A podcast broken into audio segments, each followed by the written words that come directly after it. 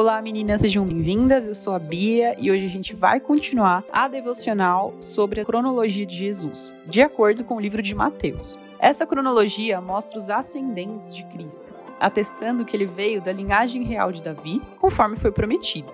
Mateus aponta nessa cronologia cinco mulheres, o que já era bastante incomum para a época sendo uma delas Maria, a mãe de Jesus. As outras quatro tinham em comum o fato de serem estrangeiras, não pertencerem à linhagem de Sete ou serem israelitas. Então, ao mencioná-las, Mateus mostra que a palavra de Deus sempre foi para todas: gentios, judeus, homens e mulheres. Deus não faz acepção de pessoas. Tendo esse significado geral, cada mulher traz também um significado individual. E hoje vamos conversar sobre Batseba. Batseba pecou gravemente. O rei Davi adulterou com ela, que na época era esposa de Urias uma mulher estrangeira. Ela não relutou em atender ao chamado de Davi, e há quem diga que se insinuou para ele da sacada, pois não era algo comum as mulheres se banharem à vista de todo mundo. Talvez por isso Mateus relute em nomeá-la, chamando-a por seu título. Mas ela presenciou a redenção de Davi, e durante esse período ela própria experimentou a redenção. Ela concebeu dele não apenas o filho do pecado, que acabou falecendo,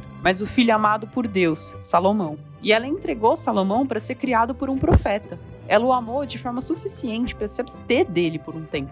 E depois, com o passar é, dos anos, se tornou uma mãe amorosa, referencial para Salomão e também uma boa esposa. E foi seu filho escolhido por Deus para reinar sobre o povo e ascender a Cristo. Das mulheres estrangeiras de caminhos tortuosos, Deus faz vida nova. É o Deus da restauração que se disporá a vir como um bebê para vestir roupa de carne de suas criaturas tão pecadoras e em humilhação nascerá por nós.